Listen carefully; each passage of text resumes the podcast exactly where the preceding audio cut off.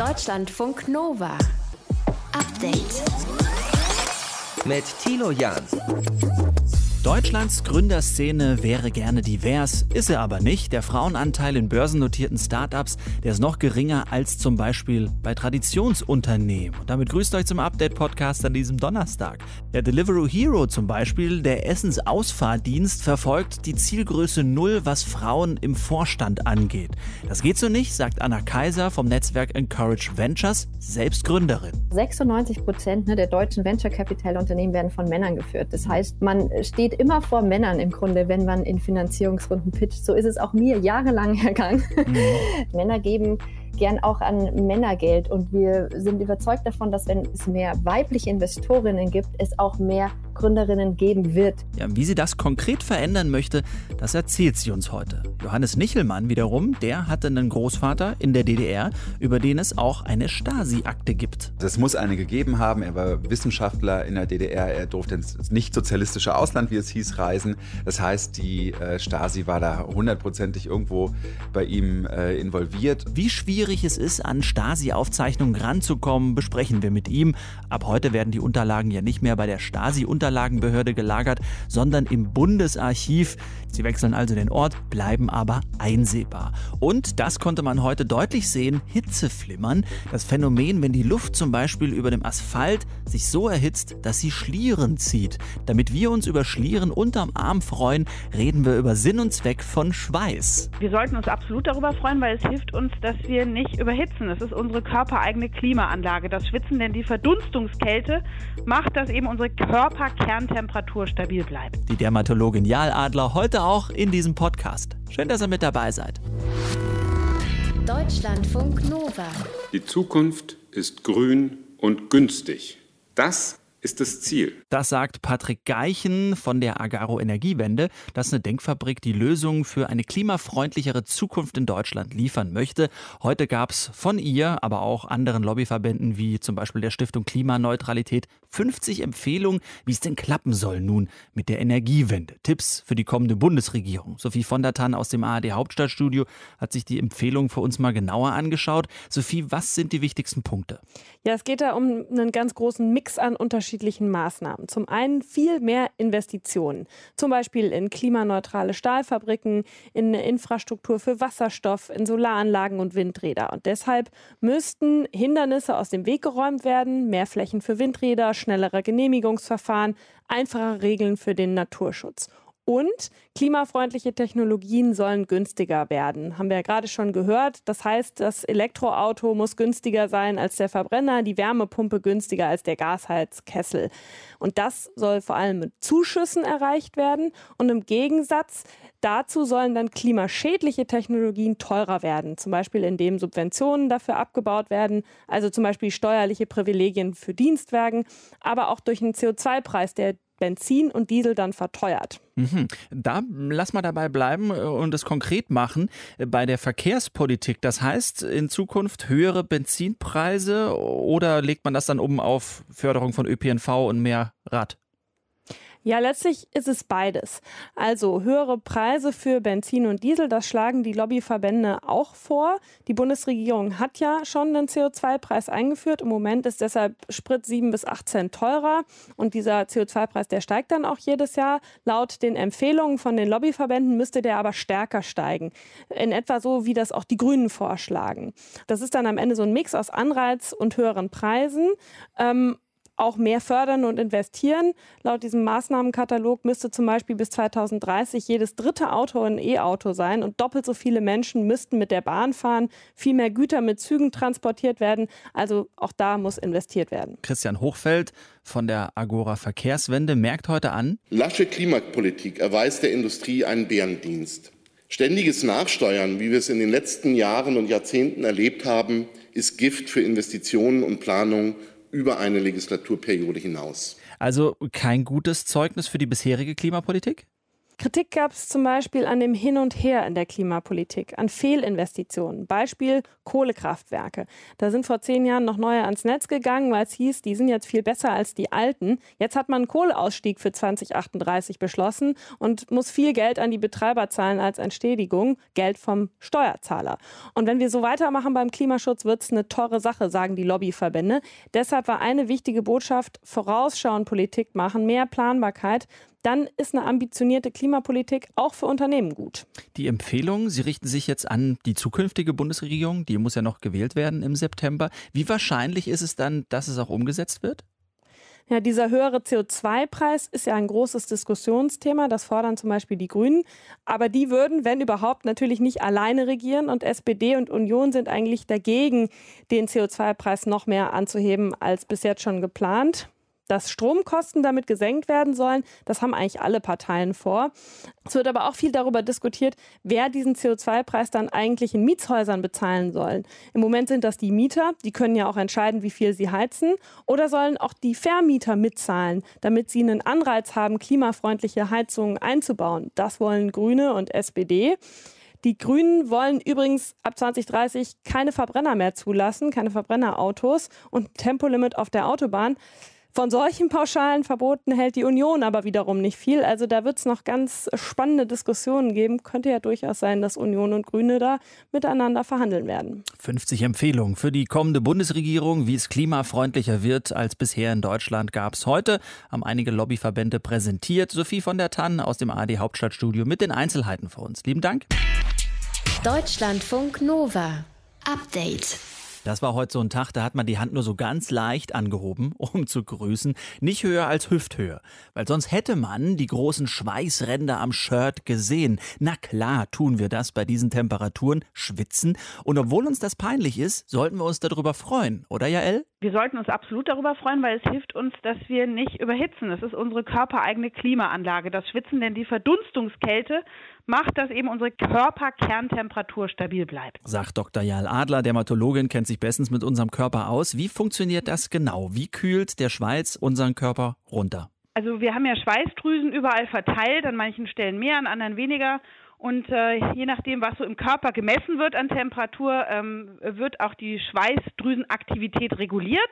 Und dann kann es eben zu einer gesteigerten Schweiß Produktion kommen und dann wird man eben etwas feuchter auf der Haut und das verdunstet und das macht uns dann kühl. Mhm. Jetzt schwitzen ja Leute unterschiedlich stark. Es gibt äh, die einen, die nur in die Sonne äh, gehen müssen und dann regelrecht auslaufen. Womit hat das zu tun? Also es hat damit zu tun, dass die Schweißdrüsendichte unterschiedlich ist und Menschen, die zum Beispiel sehr viel Sport treiben, die schwitzen gar nicht so schnell. Also die haben das quasi trainiert. Es gibt aber auch vegetative Hauttypen, so sagt man dazu, da geht das sofort los. Die sind auch oft so ein bisschen, ne, dass man, wenn man sich kratzt, dann wird es auch ganz schnell ganz rot und so. Das ist also eine Typfrage. Mhm. Und Menschen, die sehr groß sind, große Körperoberfläche haben, schwitzen auch mehr als die kleinen. Das heißt aber auch, äh, man kann das Schwitzen beeinflussen, wenn man jetzt sagt, okay, man macht ein bisschen Konditionstraining und ist fitter, dann schwitzt man weniger? Also bei Sportlern weiß man, dass sich erstmal nicht so viel Salz dann im Schweiß findet. Also die regulieren ähm, die Salzausscheidung, damit sie nicht so viel verlieren. Mhm. Aber auch, dass sie einfach nicht so schnell losschwitzen. Und deswegen ist für Menschen, die zum Beispiel übermäßig schwitzen, Sport immer einer der Tipps, die man gibt. Natürlich auch Gewichtskontrolle. Wenn man seine Schweißproduktion auf natürliche Weise so ein bisschen runterfahren will, dann sind Salbeitee oder Salbeiextrakt ganz gut denn das blockt die Übertragung ähm, der Information Schwitz an die Schweißdrüse, praktisch so eine Nervenblockade, eine, eine milde. Nicht so stark wie Botox, aber doch auf natürliche Art. Oder auch wenn man so zu Käsefüßen neigt, mal ein Salbei-Fußbad ist ein guter Tipp. Das ist ja die eine Seite, dieses Runterkühlen unseres Körpers, aber die andere Funktion, wenn ich es richtig weiß, beim Schwitzen ist ja schon auch, dass der Körper äh, und die Haut gereinigt wird oder die Haut geschützt wird dadurch, ne? Also Schweiß hat die Fähigkeit, die Haut zu befeuchten und wir wollen ja immer alle Feuchtigkeitscremes nutzen. Das braucht man dann erst recht im Sommer nicht oder mhm. viel weniger. Und es macht den Säureschutzmantel kräftig, denn der Schweiß und die Inhaltsprodukte, aber auch Hautpartikel werden durch Bakterien, die wir auf der Haut normalerweise haben, zersetzt und das macht diesen schönen sauren pH-Wert und damit vertreiben wir dann Krankheitsmacher wie Pilze, wie Viren, wie Stinkbakterien oder Eiterbakterien. Was kann man denn anhand des Geruchs vom Schweiß sagen? Wenn der Schweiß rauskommt, riecht er erstmal nicht. Und erst durch die Bakterienzersetzung fängt er an zu riechen. Und da hat jeder seine individuelle Note, seinen individuellen Geruchsfingerabdruck. Und das, was so ab der Pubertät auch besonders ja, charakteristisch ist, ist vor allem das Sekret auch aus den Duftdrüsen, die zum Beispiel in den Achseln, im Intimbereich, äh, an der Halsseite oder um die Brustwarzen ähm, gelegen sind. Und da kommen auch so ein paar Hormonabbauprodukte mit raus und deswegen riecht man dann auch ab Pubertät anders und in jeder Lebensphase auch anders. Hm. Jetzt haben wir heute Nacht wieder eine tropische Nacht, das heißt, die Temperatur, die fällt nicht unter 20 Grad. Im Schlaf schwitzen wir aber tendenziell weniger, oder? Man schwitzt nachts schon auch, gerade wenn es so heiß ist. Und da ist ein netter Tipp. Nackt schlafen ist cool und sexy, aber ähm, gerade so in den Körperfalten sollte man eher dann so ein Baumwollschlüppi in lockeren tragen. Denn wenn Haut auf Haut liegt, dann ist die Region nicht so gut belüftet und dann neigt man da zum Wärmestau, zum Feuchtigkeitsstau und dann auch zu Hautinfektionen, Leistenpilz oder ja, Rötungen durch Bakterien. Hm, wollen wir auf jeden Fall nicht haben. Deswegen danke für die Kleiderordnung. Auch nochmal die Dermatologin Jael Adler übers Schwitzen. Danke. Danke auch. Deutschlandfunk Nova. Update. Da steht der Kicker, da ist die Lounge, der Laptop-Arbeitsplatz und die KollegInnen sind jungfreundlich und divers.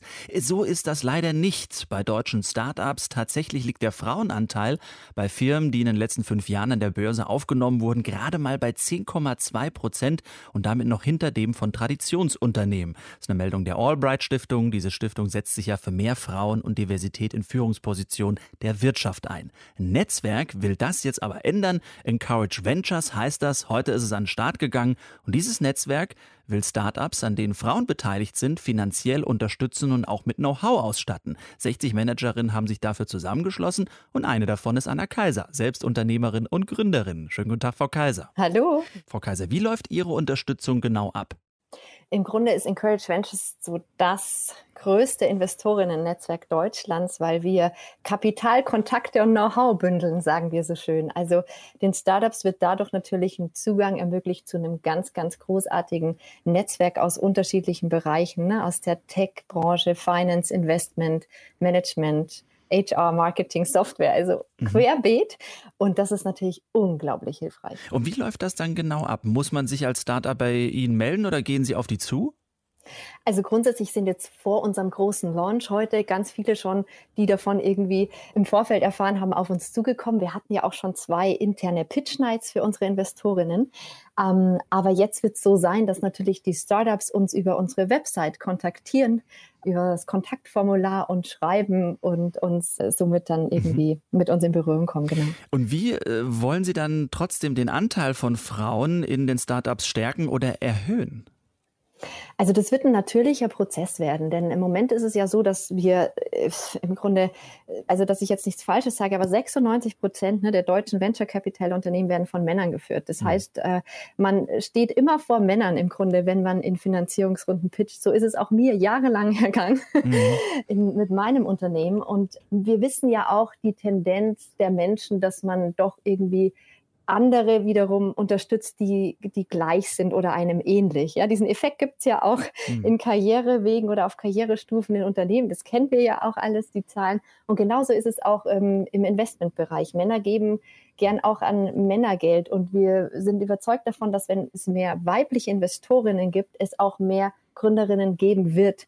Ähm, das wird ein ganz natürlicher Prozess mhm. werden. Und es sind, gibt einfach viel zu wenig Gründerinnen in Deutschland, also im Vergleich zu den männlichen Kollegen. Und mhm. da, das können wir so nicht stehen lassen. Ich meine, Sie haben ja gesagt, Sie haben es selbst erlebt. Äh, warum spielt das in Deutschland denn tatsächlich noch eine Rolle, ob ein Mann oder ein, eine Frau ein Unternehmen gründet? Ja, grundsätzlich, es spielt an sich ja keine große Rolle, ja, ob man als Mann oder als Frau gründet, aber wir haben, wir sind einfach trotzdem immer wieder in, im Alltag, auch in Unternehmen damit konfrontiert, dass es schwerer oft ist, irgendwie auch für Frauen nach oben zu kommen, wenn es nicht irgendwie Menschen gibt, die sie dann dabei auch unterstützen. Wir kennen ja von der Albright Stiftung den, den Thomas und Michael Kreislauf, ja, mhm. und jetzt die neuen schönen Zahlen über, ich glaube, jetzt weiß ich die Vornamen nicht mehr, was, Stefan und Christian, ich weiß es nicht, bei den börsennotierten genau, Startups. Christian im T-Shirt war äh, Genau, die da häufiger vorkommen als, als Frauen in Summe. Mhm. Ähm, und man muss sich natürlich fragen, wie kommt sowas zustande? Da gibt es wahrscheinlich unterschiedliche Gründe, aber äh, wir erleben halt dieselben ja im Grunde ähm, dieselben Gegebenheiten auch im, im Startup-Bereich, wenn es um Finanzierung geht. Und wir brauchen einfach mehr Role Models, Models und Vorbilder für die Frauen Und dementsprechend ist es sehr, sehr, sehr sinnvoll, dass wir auf der Investorinnenseite da auf jeden Fall die hm. Zahl nach oben treiben.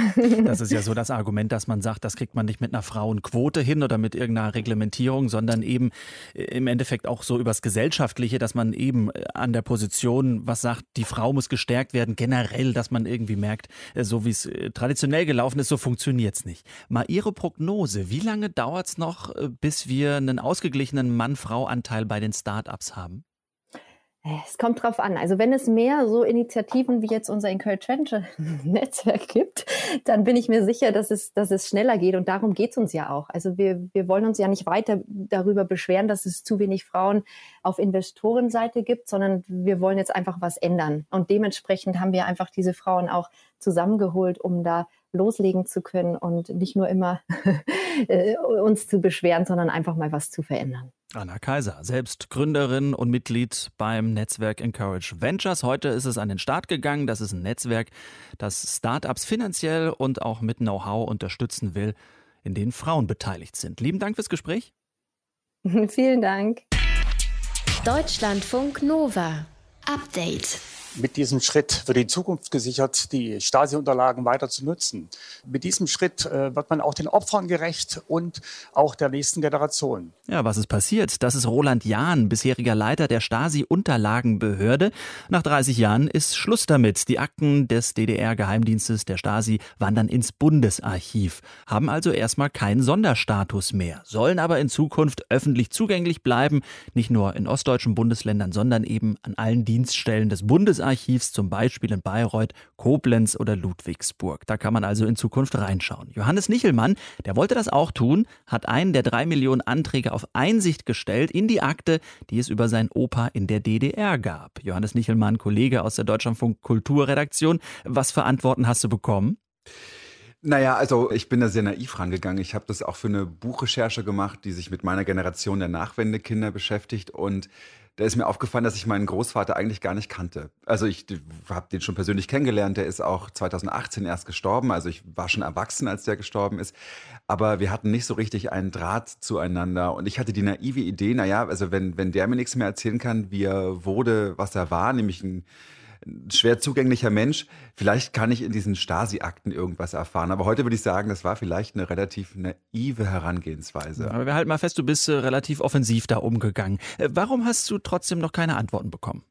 Weil die Akte meines Großvaters gar nicht mehr existiert. Also es muss eine gegeben haben. Er war Wissenschaftler in der DDR. Er durfte ins nicht sozialistische Ausland, wie es hieß, reisen. Das heißt, die äh, Stasi war da hundertprozentig irgendwo bei ihm äh, involviert. Und dieser, dieser Bestand, der von vielen Wissenschaftlern in äh, der DDR, der gehörte zur sogenannten HVA, der Hauptverwaltung Aufklärung. Das war der Auslandsgeheimdienst innerhalb der DDR. Und dieser Bestand ist tatsächlich ganz offiziell auch mit Beschluss von den Oppositionskräften ist 1989 im Dezember zerstört worden. Das heißt, es gibt diese Akte einfach nicht. Du bist äh, ja selbst 89 geboren, hast also die DDR gar nicht mhm. mehr so live miterlebt. Warum glaubst du, dass es trotzdem wichtig ist, dass die sogenannten Nachwendekinder, so heißt ja auch dein Buch, da reinschauen oder zumindest äh, sich beschäftigen mit der Familiengeschichte? Die Geschichte der DDR und auch die Geschichte Ostdeutschlands. Ich würde das immer so ein bisschen trennen und mit Ostdeutschland meine ich die Zeit ab 1990, also das, was es bis heute quasi gibt und was verschiedene Zeitläufe ja auch durchlaufen hat. Ich glaube, dass diese Zeit ja uns auch geprägt hat oder sie hat uns ganz sicher geprägt.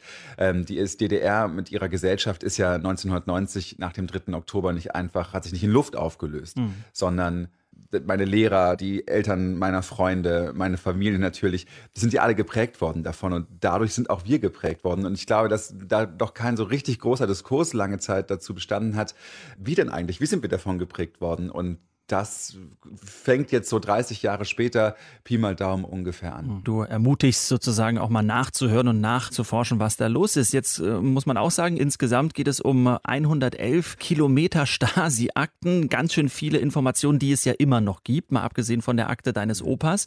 Jetzt künftig sind die also vom Bundesarchiv geführt. Ändert das irgendwas? Also für mich als Nutzer des Archivs erstmal nicht. Ich glaube, wir müssen wissen, dass das ein Baustein ist, um die DDR zu verstehen. Und das ist ein super wichtiger Baustein, aber nicht der einzige Baustein. Ansonsten ist es auch super, wenn Leute eben überall darauf zugreifen können. Wichtig ist, dass die Arbeit mit diesem Archiv weiterhin stattfindet. Wichtig ist aber auch, dass die äh, DDR und, und diese Gesellschaft nicht nur aus dem besteht, was, was in Stasi-Akten drinsteht. Also das ist, das ist ein Baustein, der super wichtig ist. Und ähm, es ist gut, wenn das einfach weiterhin zugänglich mhm. ist. Deine familiäre Recherche damit jetzt erstmal erledigt, dass du nichts von Seiten der Stasi über deinen Opa erfährst? Also über meinen Großvater äh, werde ich jetzt einfach wahrscheinlich aus, aus Erzählungen vielleicht auch nicht viel mehr erfahren, was auch okay ist. Vielleicht ist es auch ein bisschen komisch, äh, sich dann von jemandem, der, der verstorben ist, dann so zu nähern. Mhm. Ansonsten ist das eine Diskussion in meiner Familie auch mit noch lebenden Leuten, also Gott sei Dank noch lebenden Leuten. Meinem Vater zum Beispiel, das ist eine ongoing discussion. Also was ihn eigentlich in der DDR bewegt hat als junger Mann, was ihn beeinflusst hat und wie das dann am Ende auch unser Familienleben beeinflusst hat. Bei manchen Familien, in meiner zum Beispiel, äh, spielt Scham auch eine gewisse Rolle. Die Scham, mhm. an den Sozialismus ganz fest geglaubt zu haben und sich danach versteckt zu haben, dass man daran geglaubt hat. Also das sind alles ganz viele Gefühle und ganz viele Fragen, die wir uns noch immer stellen müssen. Ich glaube, dass es äh, noch ein paar Jahrzehntchen dauert, bis mhm. wir diese DDR-Geschichte irgendwie weiß nicht, ob man die aufarbeiten kann, ob das geht, aber ähm, zumindest mehr verstanden haben. Johannes Nichelmann, Kollege aus der Deutschlandfunk Kulturredaktion über die Recherche zur Stasi-Akte seines Opas, die es nicht mehr gibt. Für Millionen Stasi-Akten sowie tausende Fotos und Tonträger der DDR-Staatssicherheit ist seit heute das Bundesarchiv zuständig. Deutschlandfunk Nova. Update. Was ist das denn schon wieder dabei? TikTok und eins vorab, wir sind in jeder Hinsicht für das Tierwohl und verabscheuen Tierquälerei. Aber genau deshalb ist uns eine Sache auch bei TikTok aufgefallen, die gerade die Runde macht. Es geht um einen Rochen, der am Bauch berührt wird. Mintu Tran aus unserem Team. Äh, was ist in diesem Video genau zu sehen? Ja, das TikTok-Video, das ist vom Account MarFishGuy. Das ist eine Person, die sieht man nicht im Bild. Ähm, die ist auf einem Boot und man sieht da einen Rochen, der da auf dem Rücken liegt. How do you tickle a fish? Ja, also man sieht da, der Mann kitzelt dann den Rochen am Bauch und der zieht so seine Seiten zusammen, der Rochen. Und auf dem Bauch des Rochen sieht man das Maul, das sich zu einem scheinbaren Lachen so zieht. Und darüber, darüber sind halt scheinbar Augen. Das sieht fast aus wie so ein lachender Emoji. Und äh, dieses Video hat inzwischen über 110 Millionen Views und 13 Millionen Likes. Und wenn man auf YouTube schaut, gibt es jetzt schon Compilation-Videos äh, von auch anderen Menschen, die Rochen kitzeln. Und äh, die Kommentare unter diesem TikTok-Video sind sehr gespalten. Also da gibt es natürlich die einen, die den Rochen super süß finden und dann eben auch die anderen, die sagen, also als ob der Rochen das witzig findet. Das ist doch Tierquälerei, den ähm, ja an Land zur eigenen Belustigung anzutatschen. Wie geht es dem Tier, wenn man sowas mit ihm macht? Weiß man das? Ja, also man könnte halt echt denken, dass auch der Rochen vielleicht Spaß an der ganzen Sache haben könnte. Dem ist aber gar nicht so, sagt Heike Ziedowitz von, vom WWF. Das ist eine Umweltschutzorganisation. Sie ist Meeresbiologin und auf Rochen und Haie spezialisiert. Äh, der liegt auf dem Rücken, wird angefasst und das ist eine Reaktion auf, ja, auf das Anfassen. Das Maul des Rochens sieht halt so aus, als würde es lachen. Und die Nasenlöcher, die da drüber halt zu sehen sind, sehen aus wie Augen. Und dann deswegen sieht das wie ein lustiges Gesicht aus. Aber äh, der hat daran keine Freude. Das ist äh, einfach Tiere, die angefasst werden, reagieren natürlich drauf, aber das ist nicht witzig. Also dieses Gesicht, das wir Menschen darin sehen, ist gar kein Gesicht, sondern tatsächlich nur das Maul des Rochens. Und diese Augen, das sind halt dessen Nasenlöcher, die sind nicht die wirklichen Augen. Und ähm, die Schlitze da unten, das sind halt auch die Kiemen. Der Rochen ist ja immer noch ein Fisch. Also da oben an der frischen Luft ist das auf jeden Fall quälend für ihn, ähm, keinen Sauerstoff zu bekommen sagen wir mal so, der wird nicht sofort tot umfallen. Ein bisschen halten sie das schon aus. Rochen sind ja verwandt auch mit den Haien und die gelten eigentlich als relativ robust, aber das gilt natürlich auch nicht für besonders lange. Also der muss schon zurück ins Wasser, der kann nicht an, an der Luft überleben. Also der Rochen wird jetzt nicht sofort sterben, wenn man ihn aus dem Wasser holt, aber er muss auf jeden Fall zurück, sonst erstickt er. Nochmal ganz kurz zur Erklärung. Stachelrochen sind doch auch eigentlich für den Menschen gefährlich, oder? Ja, genau. Also ich glaube, viele kennen noch Steve Irwin, den Crocodile Hunter, ne? Mhm. der so Tierdokus gemacht hat im Fernsehen. Der wurde ja getötet von einem Stachelrochen, der hatte ihm ins Herz gestochen.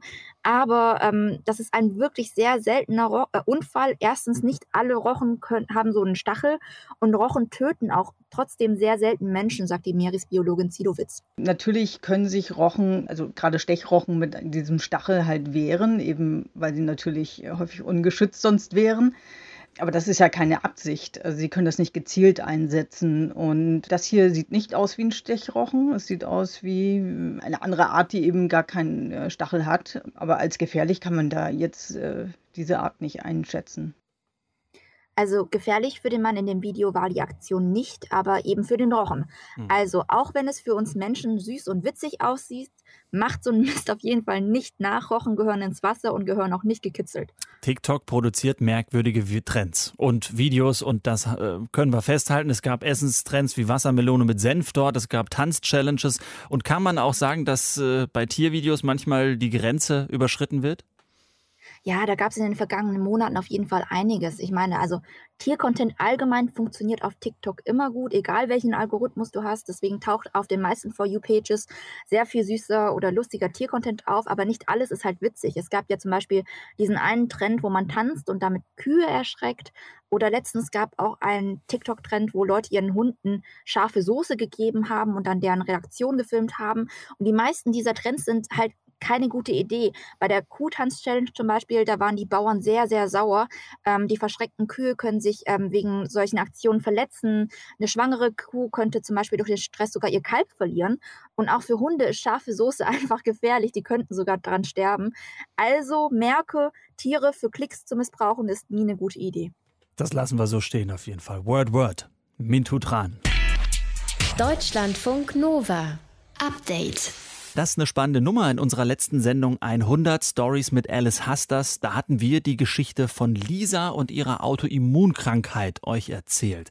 Lisa hat alle Haare verloren und ganz lange Zeit wollte sie sich auf gar keinen Fall in der Öffentlichkeit zeigen. Wenn die Öffentlichkeit aber so ist, wie ihr seid, dann wäre das überhaupt kein Problem gewesen, denn ihr habt überhaupt nicht die Haare zum Thema gemacht, sondern euch sind andere Dinge wie zum Beispiel die Augen sofort aufgefallen. Wir haben uns gefragt, worauf achtet achtet man eigentlich als erstes? Deutschlandfunk Nova Reporter Martin Krinner mit der ganzen Geschichte. Die Sonne fällt durchs Badezimmerfenster und ja, ich wasche mir erstmal das Gesicht, weil ich wirklich echt zerknautscht aussehe. Und als ich in den Spiegel aufblicke, plötzlich sehe ich da, wo der Scheitel ist, so eine kleine kahle Stelle. Lisa ist 20, als das passiert. Und was diese kleine kahle Stelle am Kopf bedeutet, das weiß sie ganz genau, denn mit elf Jahren hat sie das Ganze schon einmal durchgemacht. Mir wird heiß, mir wird schlecht. Ich fange total an zu zittern und kalt schweißig zu schwitzen. Und ich denke mir einfach so, das darf nicht wahr sein. Lisa leidet unter Alopecia universalis, zu Deutsch unter kreisrundem Haarausfall. Und das bedeutet, dass ihr Körper alle Haare abstößt, als wären sie Fremdkörper, gegen die er sich wehren muss. Die Kopfhaare, die Wimpern, die Augenbrauen, alles fällt aus. Beim ersten Mal, mit elf, dauert dieser Zustand ungefähr vier Jahre lang. Dann kommen die Haare plötzlich wieder zurück, einfach so, aus dem Nichts.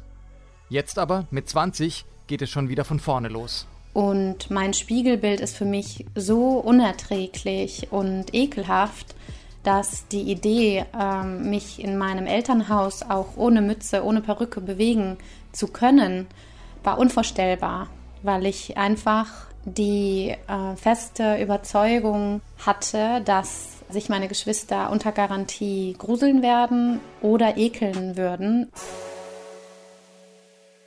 Lisa versteckt ihre Glatze also konsequent. Niemand darf sie sehen, noch nicht einmal ihre allerbesten Freunde. Bis sie eines Tages mit Marian in seinem Zimmer sitzt. Also ich sitze ihr gegenüber und Lisa fragt mich, ob sie mir ihre Glatze zeigen dürfte. Und ich bin erstmal überrascht und bin gleichzeitig total freudig, weil ich das Gefühl habe, dass das eine, ein großer Vertrauensmoment ist und bin für sie aufgeregt, weil ich auch weiß, wie schwierig dieser Moment für sie sein würde. Und an Marians Reaktion kann sich Lisa natürlich noch ganz genau erinnern. Und zwar sieht Marian mich einfach an und sagt, dass ich wunderschön bin. Und ganz langsam fängt Lisa an, sich gut zu finden. Ganz langsam akzeptiert sie, wie sie aussieht und wer sie ist. Inzwischen traut sich Lisa, sich mit Glatze zu zeigen. Und ein Foto von ihr steht bei uns auf der Seite. Und das wurde inzwischen zigfach kommentiert. Mir sind zuerst die Augen aufgefallen. Einfach sympathisch, strahlend. Schreibt die eine. Und eine andere ergänzt. Als ich das Bild sah, habe ich als allererstes ihre Augen und ihr strahlendes Lächeln wahrgenommen. Und nach diesen Kommentaren haben wir uns in der Redaktion gefragt, wohin schauen wir eigentlich als erstes, wenn wir ein fremdes Gesicht sehen? Was nehmen wir als erstes wahr? Die Neurowissenschaftlerin Marin Urner meint, naja, es kommt halt drauf an, wen man fragt. Und zwar waren die ersten Studien immer so in den westlichen Kulturen und die haben gezeigt, dass wir vor allen Dingen auf die Augen und auch auf den Mund, aber Augen das Primäre sind, wo wir hinschauen. Und als dann die ersten Studien in eher östlichen Kulturen, also ostasiatische Probanden, sich diese Gesichter anschauen mussten, haben die Wissenschaftler was ganz Spannendes festgestellt und haben gesehen, die gucken eher zentral, also so auf die Nase. Dass Lisa keine Haare hat, ist natürlich auf den ersten Blick erkennbar. Aber für die Entscheidung, finden wir das Gesicht sympathisch oder nicht, spielt das natürlich keine Rolle. Da registrieren wir eher, wenn Menschen lächeln. Das ist ganz spannend, nicht nur über den Mund erkennbar, wo ja so klassisch ne, Mundwinkel nach oben gleich lächeln, sondern tatsächlich über die Augen. Und deshalb ist es auch ganz häufig, dass zumindest in den westlichen Kulturen als erstes auf die Augen geschaut wird, um zu schauen, hat die Person was Gutes im Sinn. Und dann natürlich auch verbunden damit, ist die uns sympathisch oder nicht. Lisa lächelt auf unserem Foto. Und zwar richtig, mit Mund und Augen. Und wir wünschen ihr, dass sie dieses Lächeln für immer behält. Deutschlandfunk Nova. Update. Montag bis Freitag, immer zwischen 18 und 20 Uhr. Mehr auf deutschlandfunknova.de.